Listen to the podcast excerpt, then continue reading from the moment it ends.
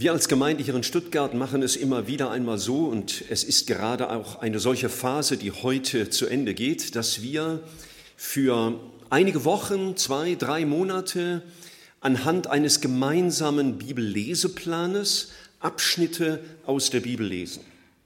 Das hat den Vorteil, dass wenn man sich begegnet, dass man vielleicht am Morgen oder gestern das Gleiche in der Bibel gelesen hat, darüber nachgedacht hat, Fragen hat Dinge neu gelernt hat. Und wenn man sich dann trifft oder miteinander telefoniert, hat man gleich ein sehr gutes Thema. Und heute werden wir eine solche Phase wieder abschließen. So war das geplant und so haben wir es jetzt auch weiter durchgeführt. Und ich hatte das letzten Sonntag schon angekündigt. Es ist äh, ein Abschnitt aus dem Buch der Psalmen, einiger Gebete und Lieder, die verschiedene Autoren geschrieben haben. Der vielleicht bekannteste dabei ist der König David. Und der Abschnitt, äh, um den es jetzt ging in den letzten sieben Tagen, waren die Psalmen 58 bis 72. Das heißt, wenn man jeden Morgen und jeden Abend einen Psalm gelesen hätte, dann hätte man es gerade geschafft. Und ich möchte aus diesem Abschnitt ähm, einiges weitergeben, was vielleicht äh, besonders angesprochen wurde. Äh, ich habe diese Predigt überschrieben mit dem Titel Corona, Gott mahnt und ermutigt. Christen, gottesfürchtige Christen, gläubige Christen, traditionelle Christen leiden wie alle anderen Menschen an der Mühsal dieser Welt. Es steht einmal in der Bibel, Gott lässt es regnen über Gerechte und Ungerechte. Das heißt, vieles Gutes, was Gott uns schenkt, kommt allen zugute, ob sie mit Gott etwas anzufangen wissen, ob sie Gott ernst nehmen oder auch nicht. Und umgekehrt das Gleiche. Wenn über unsere Welt eine schwierige Zeit geht, dann sind äh, solche Menschen betroffen, die Gott ganz ausklammern oder ihre eigenen Ideen über Gott haben, genauso wie jene, die sich minutiös an die Bibel halten, um Gott zu verstehen. Und in diesen Psalmen, die wir in der letzten Woche gelesen haben, die weitgehend von König David geschrieben worden waren, geht es um Themen, die uns auch betreffen können. David schreibt davon, dass er Feinde hatte, Menschen, die ihn ohne Grund verfolgten, bekämpften und hassten. Das hatte schon begonnen bei dem gottesfürchtigen Abel ganz am Anfang der biblischen Menschheitsgeschichte und das hat sich fortgesetzt bis zu Jesus Christus und das sehen wir auch heute. David schreibt von Kriegen, die er erlebt hat. Und mancher Ältere von uns und mancher, der in unser Land geflohen ist in den letzten Jahren, hat Kriege erlebt. David schreibt auch von Angst. Er war nicht immer souverän in all den Dingen, die er erlebt hat, sondern Situationen und Menschen und die Frage der Zukunft waren nicht mehr in seinem Griff. Und das macht uns allen Angst, wenn wir Dinge nicht mehr im Griff haben. David berichtete von Verleumdung und Boshaftigkeit. Und ich las gerade diese Woche den Bericht von einem pakistanischen Ehepaar, das beschuldigt worden war, den Gott der Muslime gelästert zu haben. Und deswegen wurden sie angeklagt. Sehr wahrscheinlich haben sie das nie getan, weil ihnen das nicht im Sinn stand. Und da geschieht Boshaftigkeit. David schreibt von Verzweiflung, dass er einfach nicht mehr weiter wusste, er sagt es im Psalm 69 zum Beispiel so, Gott, hilf mir, denn das Wasser steht mir bis zum Hals. Ich versinke in tiefem Schlamm, wo kein Grund ist. Ich bin in tiefen Wassern und die Flut will mich ersäufen. So hat es dieser Mann erlebt, obwohl er Gott doch so nahe kannte. Er erlebte Beleidigungen, manchmal von Menschen, die ihm sehr nahe gestanden waren. Und schließlich berichtet er auch von Erfahrungen des Altwerdens und des nahrückenden Sterbens, denn nicht alle werden gesund sterben, wie man sagt, sondern mancher hat ein schweres Alter und vielleicht auch ein schweres Sterben zu durchleiden. Das ist so seit dem Anfang der biblischen Menschheitsgeschichte. Gott hatte nach dem sogenannten Sündenfall gesagt, dass die Erde uns Dornen und Disteln hervorbringen würden. Das betrifft nicht nur unsere Äcker oder Gärten, sondern auch unser Leben.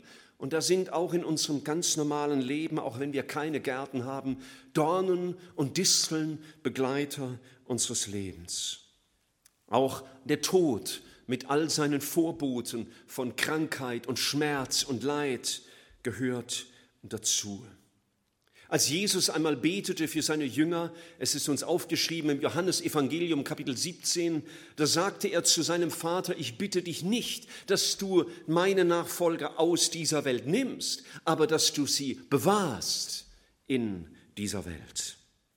Und übrigens, David selbst hatte eine Seuche erlebt, die viel gravierender war als das, was wir wenigstens im Augenblick mit Corona erleben. In drei Tagen wurden 70.000 Menschen dahingerafft.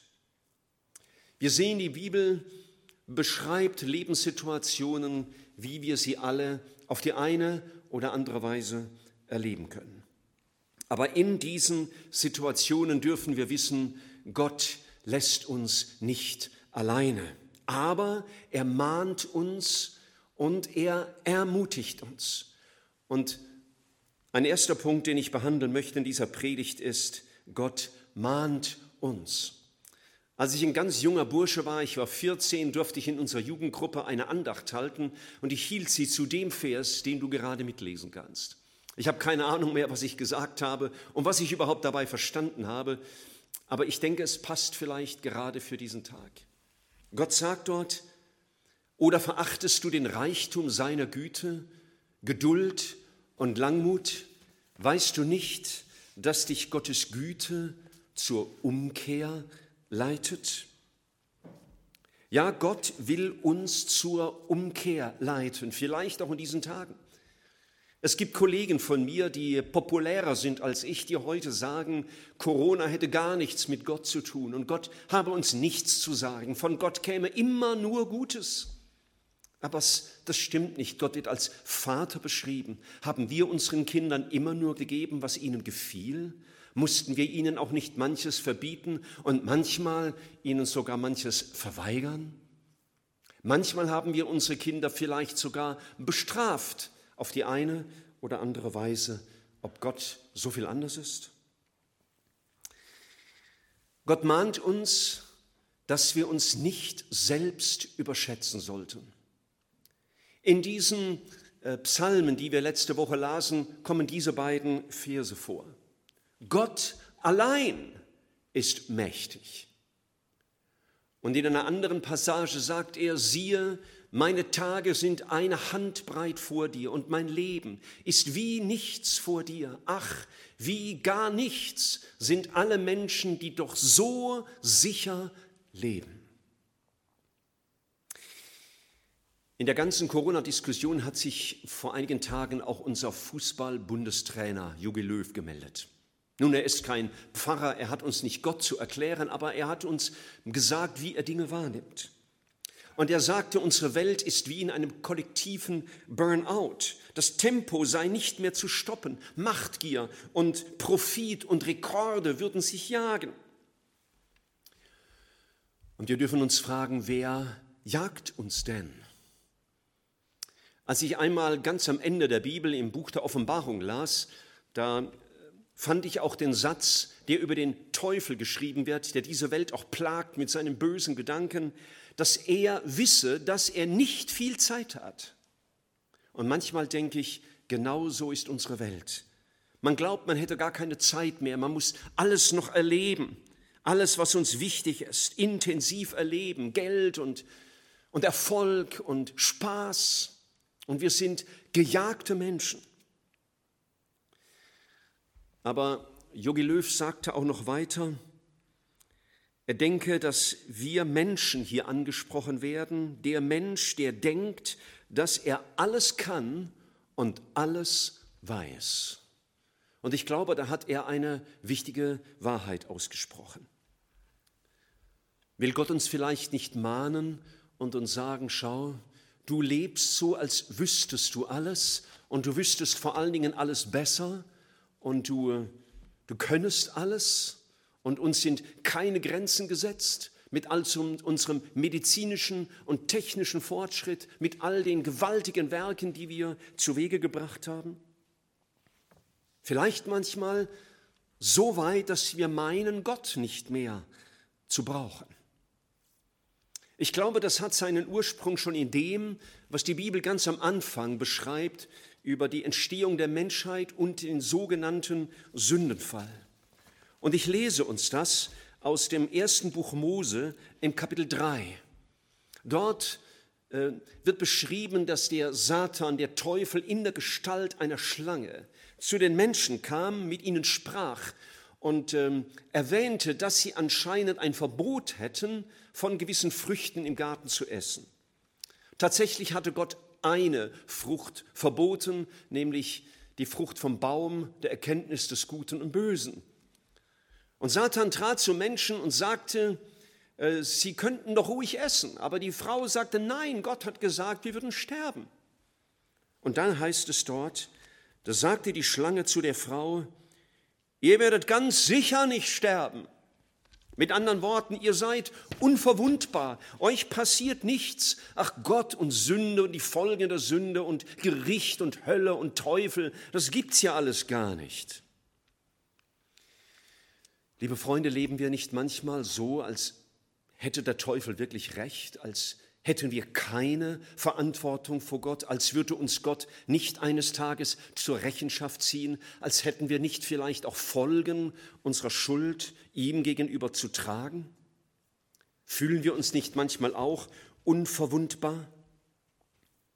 Die Schlange sagte weiter, sondern Gott weiß, dass an dem Tag, da ihr doch davon esst, eure Augen aufgetan werden.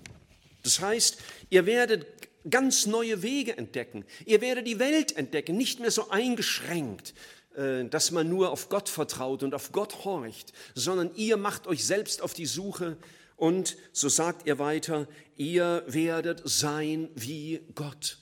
Manchmal scheint es mir so, als lebte der große Teil unserer Bevölkerung hier in Deutschland so, als wären sie selbst Gott, als bräuchten sie ihn nicht, als hätten sie alles im Griff, als wüssten sie alles selber und dass jeder nach seiner Fasson selig werden könnte.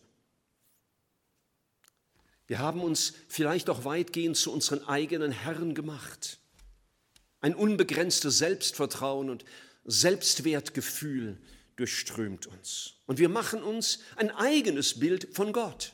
Das sagen mir manchmal Menschen, ach weißt du, Gott ist für mich so und so oder ich stelle mir Gott so und so vor, als könnten wir Gott erschaffen, als wäre Gott so, wie wir es uns erträumen, so wie kleine Kinder das machen, wenn sie in ihren Kinderzimmern irgendwelche Fantasiefiguren erfinden. Wer Gott kennenlernen will, der kann das. Hier aus Gottes Wort zu lernen, indem er sich geoffenbart hat, sich mitgeteilt hat, wer er ist und wie er ist und was er denkt und was er will. Und zum Schluss sagte die Schlange noch, ihr werdet wissen, was gut und böse ist. Das heißt, ihr werdet eure eigene Moral schaffen.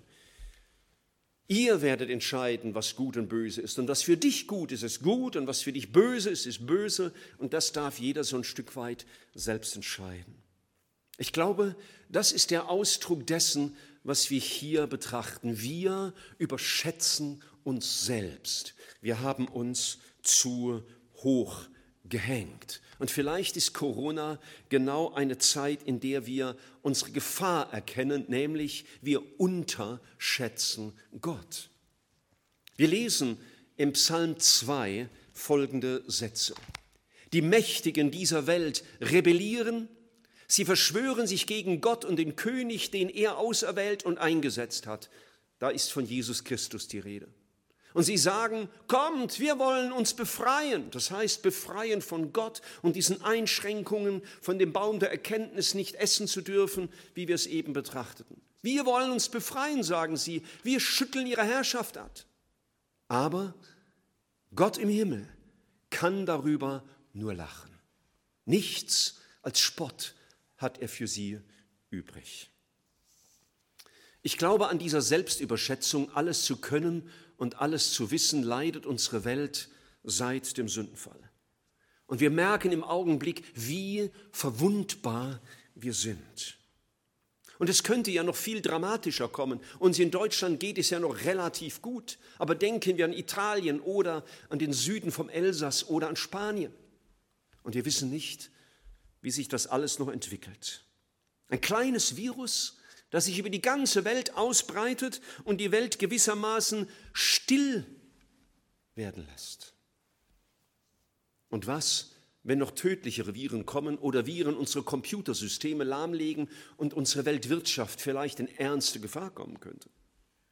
Wenn Gott nur den kleinen Finger rührt, werden wir unsere Verwundbarkeit spüren. Und ich meine, Gott will uns jetzt in seiner Güte, in seiner Liebe mahnen. Mensch, was denkst du? Ja, wir haben, wie es dieser Psalmtext sagt, den wir hier an der Wand sehen, wir haben uns aufgelehnt gegen Gottes Herrschaft. Wir sind selbst zu unseren Herren geworden. Wir haben oft die Wahrheit von Gottes Wort zerrissen, unsere Moralgrenzen selbst gesetzt. Das sagen mir manchmal Menschen, ach wissen Sie, so wie es in der Bibel steht, kann man doch heute nicht mehr leben. Unsere Welt ist anders, als müsste Gott sich an unsere Welt anpassen, als müsste Gott seine Maßstäbe verändern, so wie wir es ihm diktieren. Und im Vers 4 lesen wir, Gott kann darüber nur lachen. Über diese Selbstüberschätzung des Menschen, der glaubt, sein eigener Gott zu sein. Jetzt, im Augenblick, wenn wir das erleben, was uns so tagtäglich beschäftigt und unser Hauptgesprächsthema ist, ist das vielleicht noch zahm. Aber ich lese in diesem Text aus den Psalmen weiter, dort heißt es, einst wird er in seinem Zorn mit ihnen sprechen und mit seinem Grimm wird er sie erschrecken. Und ich denke, es ist Zeit, dass wir aufmerksam werden und dass wir einmal hinhören, was Gott zu sagen hat. Denn unser großes Problem ist nicht Corona. Denn ich hoffe und ich bete wirklich, dass Corona überwunden wird. Unser großes Problem ist Gott selbst. Ihn können wir nicht einfach mit einem Impfstoff beseitigen. Ihn können wir nicht zum Schweigen bringen, wie wir vielleicht Menschen zum Schweigen bringen. Wer nur die Symptome behandelt, und Corona ist für mich ein Symptom, ein Weg, auf dem Gott mit uns spricht, wer nur Symptome behandelt und nicht die Krankheit selbst, nämlich dass wir Gott aus den Augen verloren haben, dass wir ihn an den Rand gedrängt haben, dass er nur eine Rolle spielen darf in unserem Leben. Wer nicht die eigentliche Krankheit unseres Lebens wahrnimmt, nämlich die Selbstüberschätzung des Menschen, auch besonders Gott gegenüber, der hat noch nichts verstanden. Durchhalterparolen wie wir schaffen das haben uns schon mal nichts genützt und sie werden uns jetzt vielleicht noch weniger nützen. Ja, vielleicht werden wir in wenigen Minuten, Monaten Corona überwunden haben, aber werden wir das mitgenommen haben, was Gott uns mahnend mit auf den Weg gab? Wenn dann die nächsten Demonstrationen von Fridays for Future wieder sein dürfen, wenn Extinction Rebellion wieder auftritt und uns sagt, hey, wir sind dabei, unseren Planeten zugrunde zu richten, dann glaube ich, dass die Bibel genau das sagt, dass der Mensch das tun wird und Gott auch in diese Welt hineinwirken wird, auch als Reaktion darauf, dass wir Gott an die Seite gerückt haben.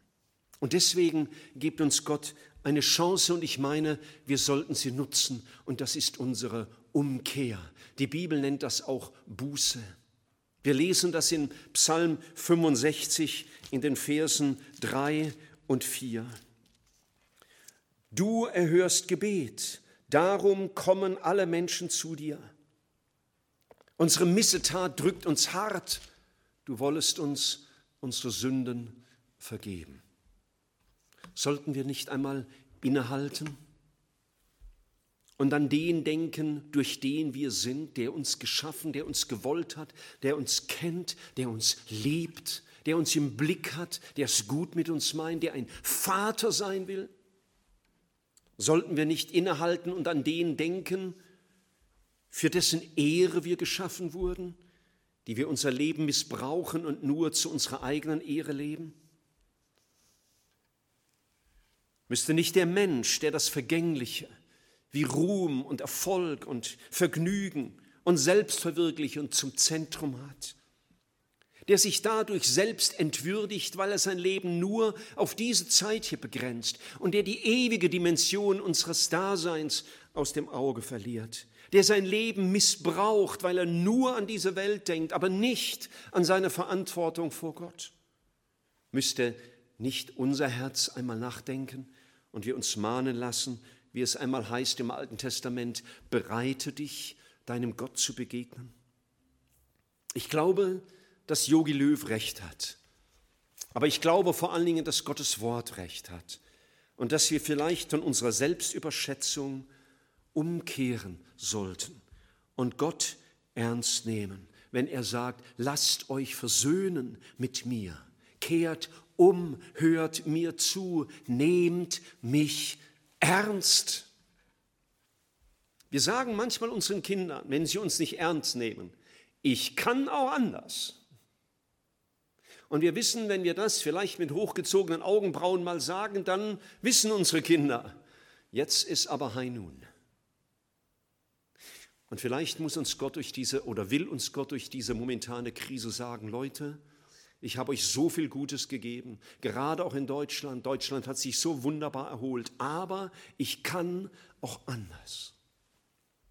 Lasst uns Gottes Wort zur Hand nehmen. Ich, ich rate Ihnen, lesen, die, lesen Sie die Psalmen.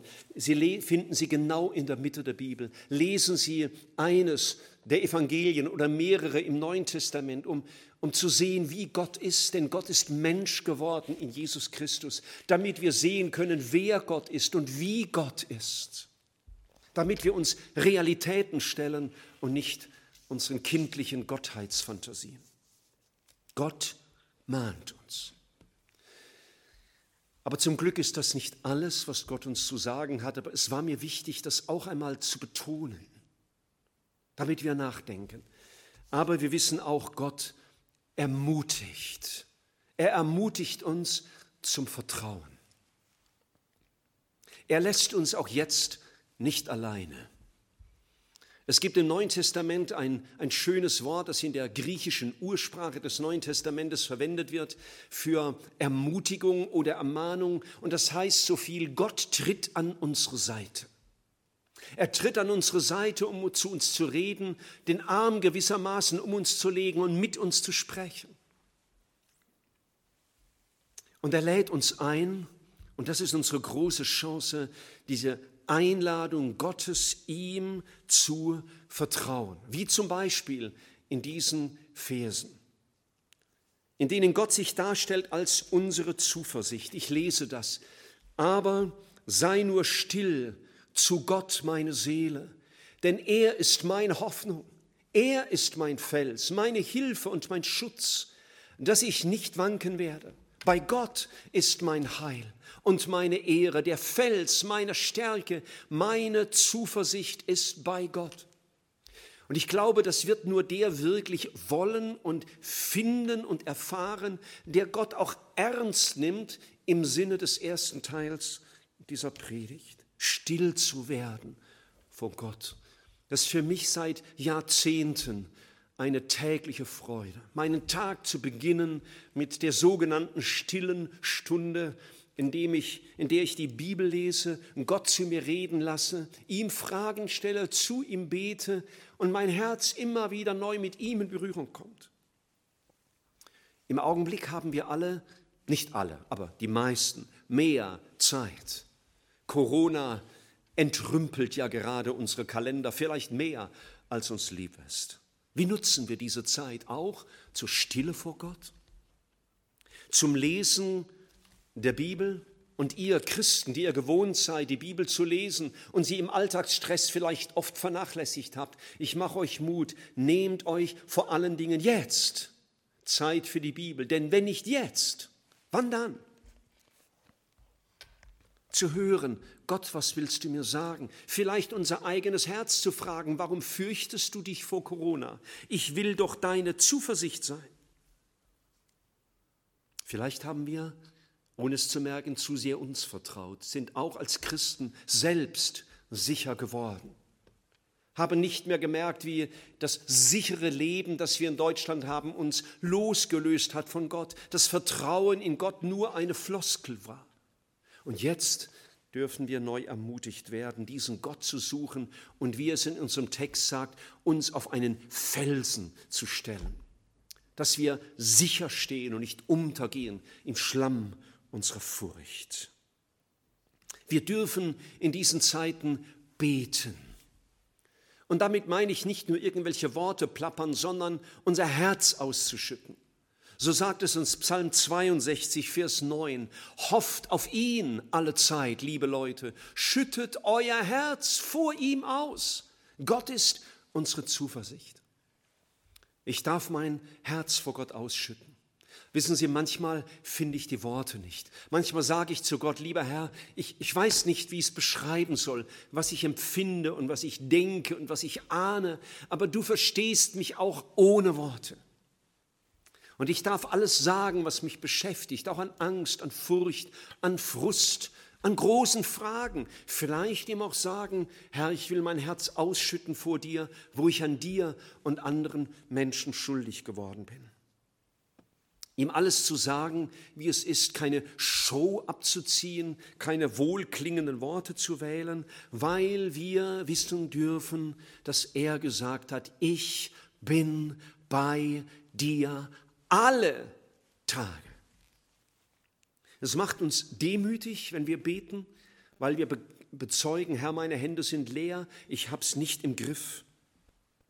Und weißt du, manchmal ist es gut, wenn wir unseren Glauben verlieren, das heißt unsere Vorstellung von Glauben, die dann nicht trägt, wenn echte Proben kommen. Mancher hat nur einen Glauben für Sonnentage. Und dann merken wir in Zeiten wie diesen, hey, mit meinem Glauben stimmt irgendwas nicht. Ich habe gar nicht diese Ruhe. Ich habe nicht diesen Frieden. Ich habe nicht diese Gewissheit. Es ist gut, wenn du solche Art Glauben verlierst, um zu lernen, was es bedeutet, dass Gott deine Zuversicht hat. Und wir lesen das weiter im Psalm 59, in, den Vers, in dem Vers 17. Ich aber will von deiner Macht singen und des Morgens rühmen deine Güte, denn du bist mir Schutz und Zuflucht in meiner Not. Wissen Sie auch, wir als Christen haben keine Garantie, nicht an Corona zu erkranken. Ich las diese Tage, vielleicht Sie auch, einen, einen ergreifenden Bericht von einem Kollegen von mir, einem Pastor in Italien, der Mitte 70 war und eingeliefert wurde ins Krankenhaus mit schweren Corona-Symptomen. Und er hat jeden Tag seine Bibel genommen, ist von Bett zu Bett und hat mit den anderen Kranken gelesen, die Bibel gelesen, er hat es den Ärzten, dem Pflegepersonal vorgelesen. Und das berichtete uns ein Mann, der selbst Atheist gewesen war, muss man inzwischen sagen, dass er so berührt war von dieser lebendigen Hoffnung, die dieser Mann hatte. Dieser Pastor starb dann an den Folgen von Corona aber er hinterließ ein beeindruckendes Zeugnis und durch sein Vorbild sind Menschen, die bisher so selbstsicher gelebt hatten, wie wir es im ersten Teil der Predigt besprachen, die merkten, das trägt mich einfach nicht. Ich habe nichts, ich habe keine lebendige Hoffnung, ich bin haltlos. Ich darf jetzt Gott zu meinem Schutz machen. Und er trägt uns hindurch, auch durch Krankheiten hindurch. Es ist das Ergebnis wahren Betens, dass wir zur Ruhe kommen, dass unser Blick wieder auf Gott gerichtet wird, dass wir wieder klar sehen, dass der Blickkontakt zu Gott wiederhergestellt wird. Auch als Christen können wir das so schnell aus den Augen verlieren. Der Alltag hat uns so im Griff. Wir sind so bewegt von dem, was uns äh, passiert und von dem, was wir planen und was wir uns alles vorgenommen haben und der Blick auf Jesus geht verloren. Und vielleicht ist Corona eine Zeit, in der uns Gott mahnt, du hast den Blick auf mich verloren. Und ich ermutige dich, komm her zu mir. Lasst uns aufsehen auf Jesus. Das ist einer meiner ganz entscheidenden Lieblingsverse aus der Bibel. Lasst uns aufsehen auf Jesus. Eine andere Übersetzung sagt, lasst uns wegsehen von Jesus. Das heißt, weg von Corona, weg von meinen Plänen, weg von meinem Versagen zu Jesus. Und eine mir sehr liebe englische Übersetzung sagt sogar, lasst uns den Blick auf Jesus heften und ihn nicht mehr loslassen. Und ich ermutige dich, nimm deine Bibel zur Hand, verbringe Zeit mit Gott im Lesen der Psalmen oder der Evangelien, um festzustellen, wer und wie ist Gott, damit dein Denken wieder klar wird und dein Blick wieder klar wird. Und dann dürfen wir auch singen.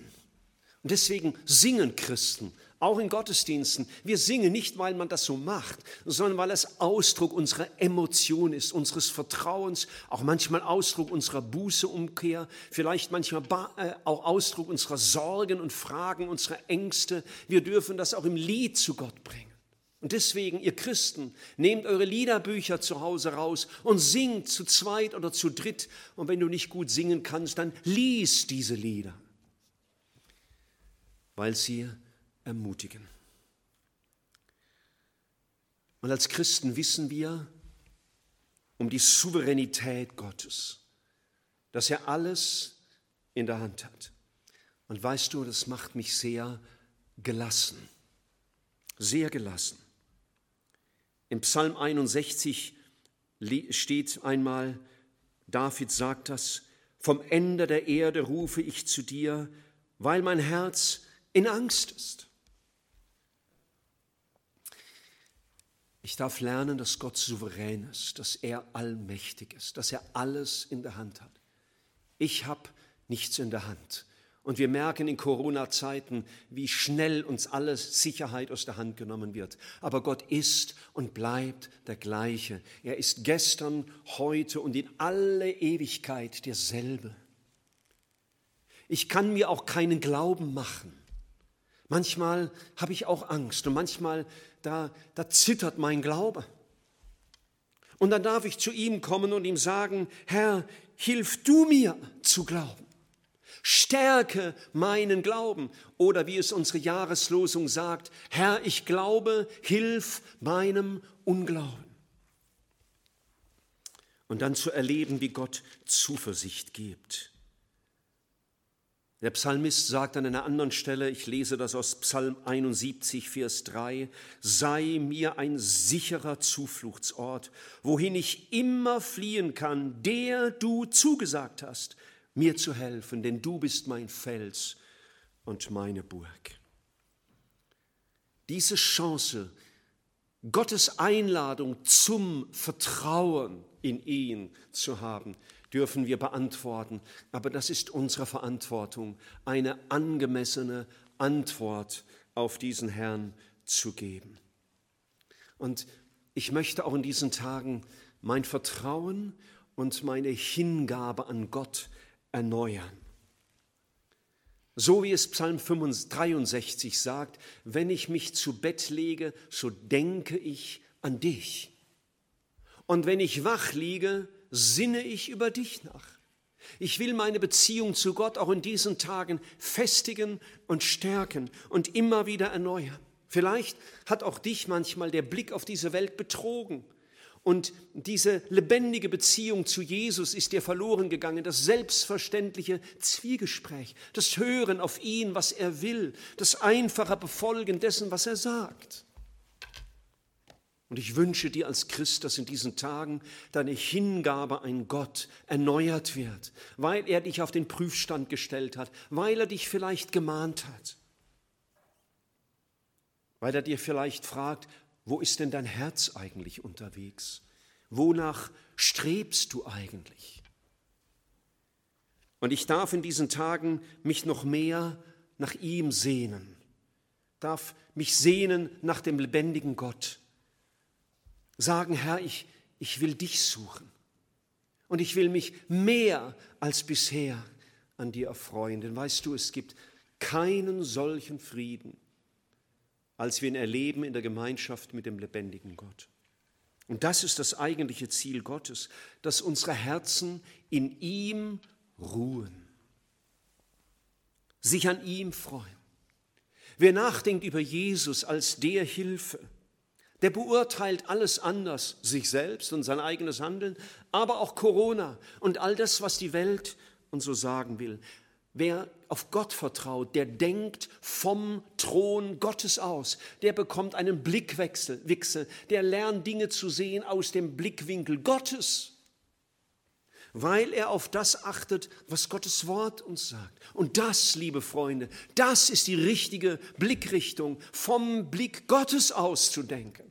Und deswegen brauche ich die Bibel und will Gott mich immer wieder erinnern, Michael, so sieht dein Leben, so sieht diese Welt aus meinem Blickwinkel aus. Und das gibt meinem Leben Ruhe und Sicherheit. Und wir dürfen aber auch erleben, dass Gott uns in dieser Zeit verändert. Es gab mal einen sehr schmerzhaften Moment in meinem Leben, wo Gott als Vater auch ganz hart und schmerzhaft in mein Leben eingegriffen hat. Und damals hat er mich getröstet mit diesem Bibeltext. Der steht nun nicht in den Psalmen, das mag man mir als Prediger von heute erlauben. Und da sagte Gott, wen der Herr liebt, und ich weiß, er liebt mich und er liebt auch dich, ganz egal, wie du zu ihm stehst, ganz egal, wie du ihn behandelt hast bisher, er liebt dich. Aber Gott sagt auch, wen der Herr liebt, den weist er zurecht den straft er auch manchmal. Der muss auch mal merken, was die Konsequenzen seines Handelns sind, so wie wir das als verantwortungsvolle Eltern auch bei unseren Kindern tun. Wen der Herr liebt, den weist er zurecht und, und das ist das Tröstliche für mich, und hat doch Wohlgefallen an ihm, wie ein Vater an dem Sohn, an dem er gefallen hat. Was für ein Trost. Gott liebt mich und Gott weist mich zurecht, aber auch in der Mahnung, in der Zurechtweisung, wo er vielleicht deutlich macht, du hast das Vertrauen in mich verloren, du hast anderes so groß werden lassen. Da, wo er uns zurechtweist, vielleicht auch gerade durch diese Corona-Zeit, da handelt er in seiner Liebe und ist nicht zornig auf uns, sondern liebt uns und wir sind ihm wichtig. Und deswegen, liebe Freunde, wollen wir auch in dieser Corona-Zeit das lernen. Gott mahnt und Gott ermutigt. Er hatte Macht zu schaffen und er hat auch die Macht, diese Welt abzuschaffen. Und die Bibel spricht davon, dass auch unsere Welt vergehen wird. Er hat, über, er hat uns gemacht als Menschen und er kann über uns verfügen. Unsere Zeit auf dieser Erde liegt in seinen Händen. Gott lässt uns oft, verzeih mir dieses vielleicht etwas zu legere Wort, er lässt uns oft an der langen Leine gehen. Und dann meinen wir, es gäbe ihn nicht oder er wäre mit allem einverstanden, was wir tun. Aber manchmal zieht Gott die Leine auch mal kurz an, dass wir merken, da ist noch ein Herr über mir, der mich mahnt aber der mir auch helfen will, mein Vertrauen auf ihn zu setzen, statt auf mich. Gott darf uns Menschen auch einiges zumuten. Er darf auch uns Christen einiges zumuten. Und doch finden wir täglich Frieden in der Souveränität Gottes, finden Frieden, indem wir uns ihm ausliefern, indem wir ihm sagen, Herr, du darfst das. Und was immer du auch tust mit dieser Welt und was immer du tust mit meinem Leben, ich bin immer in deiner Hand. Und dieses Ruhen in der Souveränität Gottes, in seiner Allmacht, in seinem großen Überblick, dass er der ewige und unwandelbare ist, dessen Plan von Anfang bis Ende umgesetzt werden wird dem nie etwas aus der Kontrolle gerät. Diesem Gott zu vertrauen hilft mir mitten im Corona-Wahn. Und wenn es noch viel schlimmer wäre, wie im Auge des Sturms zu sein. Und wir wissen, dort ist ja Ruhe. Gott hat nicht gesagt, dass wir nicht durch Stürme gehen, auch als Christen, die wir ihm vertrauen, aber wir dürfen in ihm geborgen sein. Und deswegen glaube ich, diese Welt ist ein, diese Krise ist ein Test. Ein Test für uns, um uns zu hinterfragen, wie lebe ich eigentlich, welche Rolle spielt Gott in meinem Leben und was bedeutet es, Gott zu vertrauen. Wirst du dich von Gott mahnen lassen und wirst du dich von Gott ermutigen lassen? Das, denke ich, wollte uns David deutlich machen in dem Psalmen 58, bis 72. Und ich wünsche dir ein gesegnetes Nachdenken über Gott und über das, was er auch dir persönlich zu sagen hat.